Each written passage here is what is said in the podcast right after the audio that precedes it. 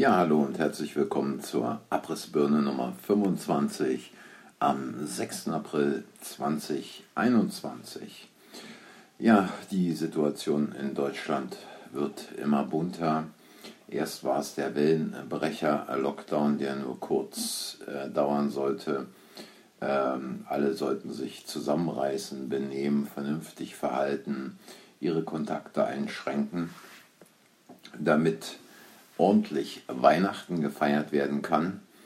Ähm, der Wellenbrecher-Lockdown fing am 3. November oder am 2. November an.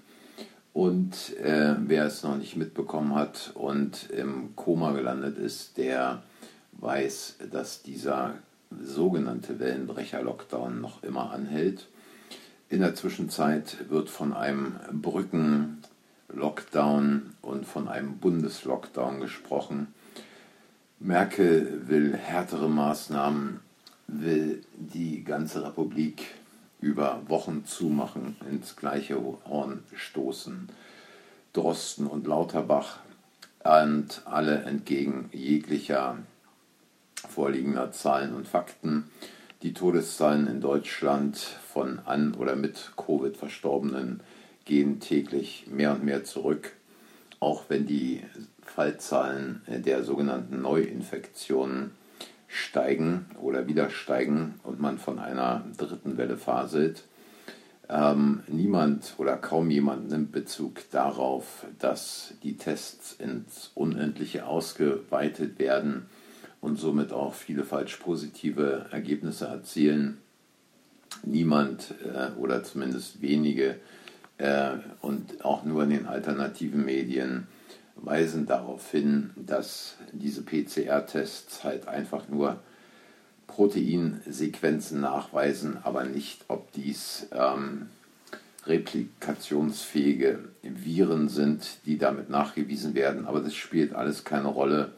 Die Angst, die Panik wird aufrechterhalten und der größte Teil der Bevölkerung spielt mit, angeblich den Umfragen zufolge sind die meisten Menschen dafür, dass der Lockdown noch vertieft, verschärft und äh, weitergeführt wird. Man stellt sich die Frage, wie viele Menschen sind in der Zwischenzeit eigentlich schon von den Maßnahmen betroffen, haben ihre Existenz verloren, äh, mussten ihr Geschäft aufgeben oder können aus psychischen Gründen einfach nicht mehr weitermachen. Das scheint weder Politiker noch irgendwelche sogenannten Aktivisten, die einen Null-Covid fordern, zu interessieren. Merkel sagt, wir werden das Virus besiegen. Und daran sieht man schon, wie unwissenschaftlich diese ganze Geschichte, diese Propaganda dieser Müll ist, der da von den Politikern erzählt wird, denn es kann nicht gelingen, ein Virus zu besiegen. Das äh, ist das Gleiche, als wolle man mit der Schwerkraft äh, diskutieren.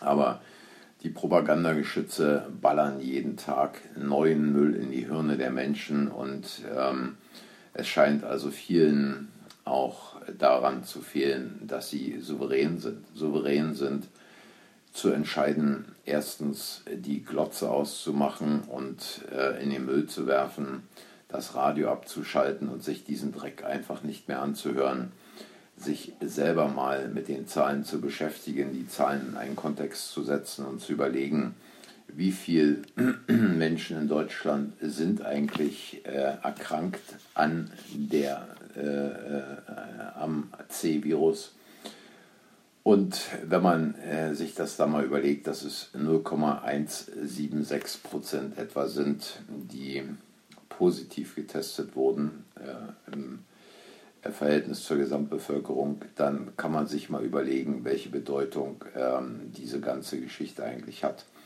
Denn immerhin sind 90 bis 95 Prozent der Bevölkerung infiziert mit dem Herpesvirus. Ähm, sicherlich kann man an dem Herpesvirus nicht sterben, aber ich stelle einfach mal eine äh, schöne gedankliche Idee vor. Äh, wenn man sich überlegt, dass jemand an einem Herzinfarkt stirbt, obduziert wird und der Pathologe würde sagen, hm, es ist eindeutig ein Herzinfarkt, da machen wir jetzt mal einen PCR-Test bei diesem Patienten und wir schauen mal, ob wir bei diesem Patienten einen Virus finden, dann würde man bemerken, dass also bei 90 bis 95 Prozent der äh, Patienten ein Herpesvirus gefunden äh, würde.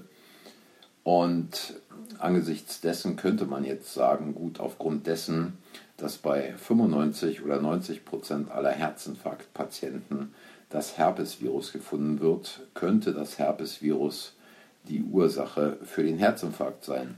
Natürlich würde diese These niemand aufstellen, weil bekannt ist, was das Herpesvirus macht und weil auch bekannt ist, woher der Herzinfarkt kommt. Aber genauso bekannt ist natürlich, äh, woher eine Lungenthrombose kommt, wie diese entsteht.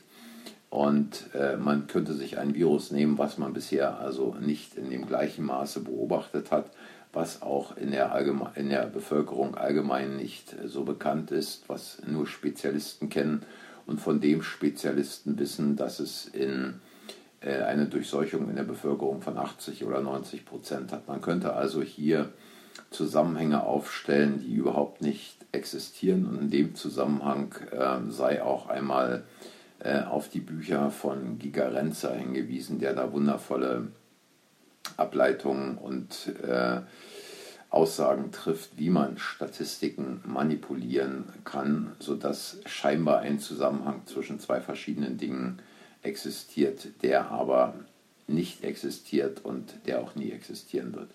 Es ist also die Frage nach der Souveränität jedes Einzelnen, wie man sich quasi selbst positioniert, welche Stellung man einnimmt und sich einfach mal fragt, inwieweit äh, ist es eigentlich wichtig, sich irgendwelche nicht ausreichend geprüfte Suppe in den Arm blasen zu lassen, sich von dieser Propagandamaschinerie die Birne weich schießen zu lassen oder eigene Souveränität ähm, mal ganz nach vorn zu stellen, sich zu fragen, wie hoch ist eigentlich meine Chance, nicht nur äh, mich mit diesem C-Virus zu infizieren, sondern dann auch noch zu erkranken dann auf der Intensivstation zu landen oder vielleicht zu sterben.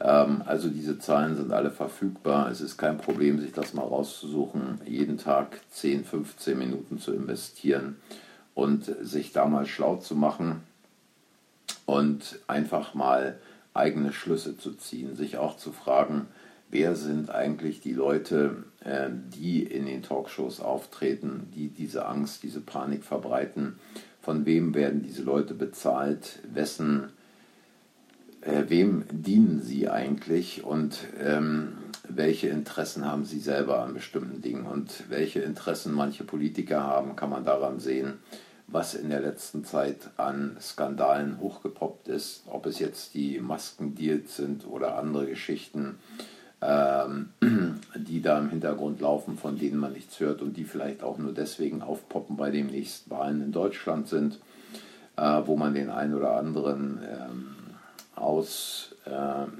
seiner Position herauskegeln will. Also die Frage ist, was läuft eigentlich auf diesen politischen Ebenen ab? Ähm, wer steuert die Marionetten letztlich an den Fäden, in wessen Auftrag handeln sie? Und es ist einfach so, dass man natürlich sagt, gut, ich liebe die süße Lüge, denn besser als die äh, pure Wahrheit, die manchmal schmerzt und die manchmal wehtut, die manchmal auch Weltbilder zerstört und Glaubenssätze kaputt macht. Aber es ist, glaube ich, keine Alternative, einfach so weiterzumachen, denn letztlich sind wir mittlerweile an einem Punkt angelangt, wo es eine Veränderung, eine tiefgreifende Veränderung braucht, und zwar nicht nur an der Spitze des Landes, sondern auch bei jedem Einzelnen. Ja, in diesem Sinne, das war der kleine Podcast heute nach Ostern. Ich hoffe, er hat euch gefallen. Wenn ja, hinterlasst ein Like, abonniert vielleicht auch den Kanal, sagt anderen, dass der Kanal existiert. Ich sage danke fürs Zuhören und wünsche euch noch einen schönen Tag. Bis morgen. Tschüss, macht's gut.